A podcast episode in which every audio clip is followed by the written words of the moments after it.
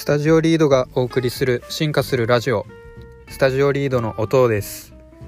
この番組では番組そしてリスナーの皆さんが進化し今よりもっと夢のある世界を生み出すことを目的としています、えー、本編を前に子供のお菓子侮るなかれという話をしようかと思います。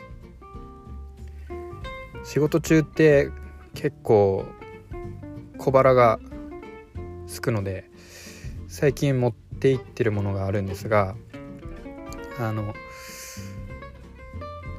4歳になる前の娘がいるんですけどその娘のお菓子が家にストックされているのでそれをこっそりもらってきてます。あれって意外と大人の舌にも合うんですよね。通に美味しい。ノンフライのものだったり甘味料不使用。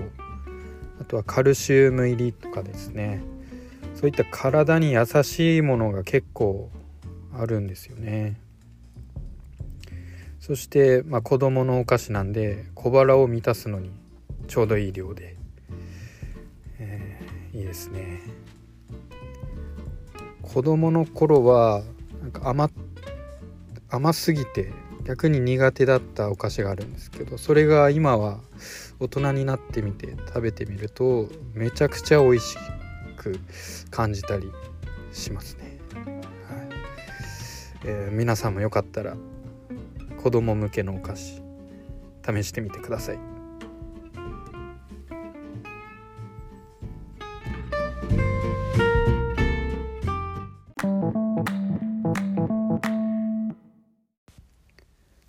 はいそれでは本編に行きましょう。今回のテーマはやりたいことは本屋で見つかる説。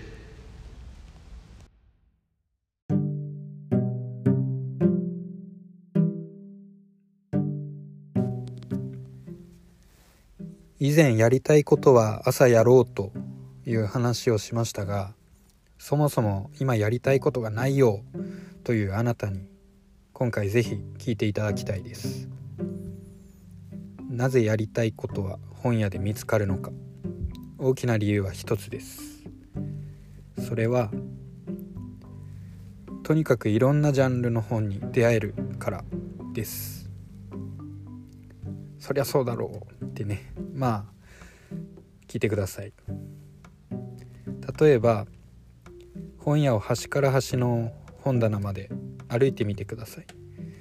あ今ちょっとイメージしてみてください。今あなたは本屋にいます。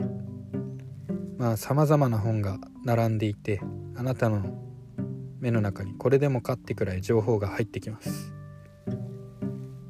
最近の本屋は表紙を見せる陳列の量が多くなったように思います。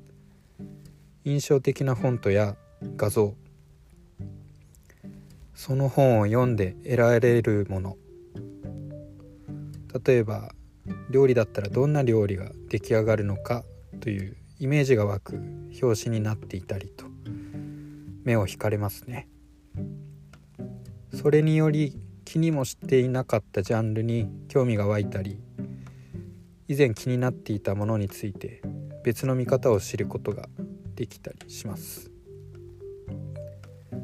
ネットやアプリ SNS からも本の情報を得られますがあらゆるジャンルのものを一度に眺めることができるのは本屋ならではの良さがありますよね。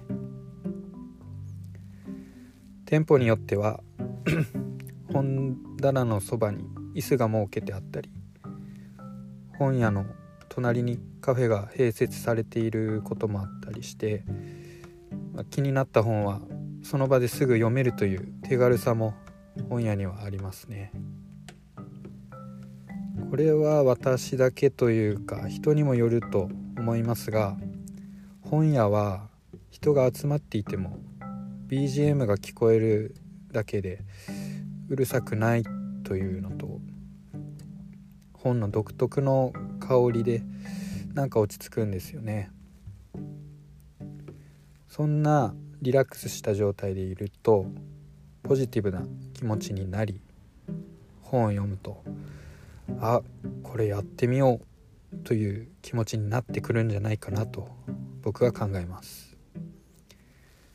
初めに言ったことに戻りますが本屋はたくさんのいろんなジャンルの本に出会えてポジティブな気持ちでいることでやりたいことが生まれてくる。そういうわけです。趣味を持ちたいな。何か勉強してみようかな。週末何しようかな。何か作りたいな。そんな方に僕はこう言います。本屋に行きましょう。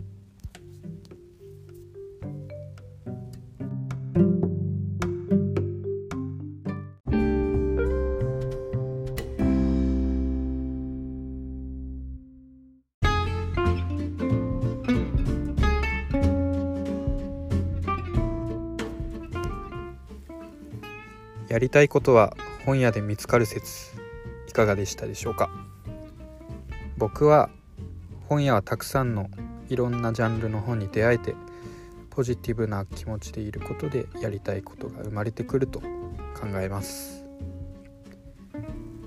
あなたはこの説に対してどう考え行動していきますか？番組では生まれてきた説へのあなたのご意見ご感想を募集しております。概要欄のアドレスまでどしどしお送りください。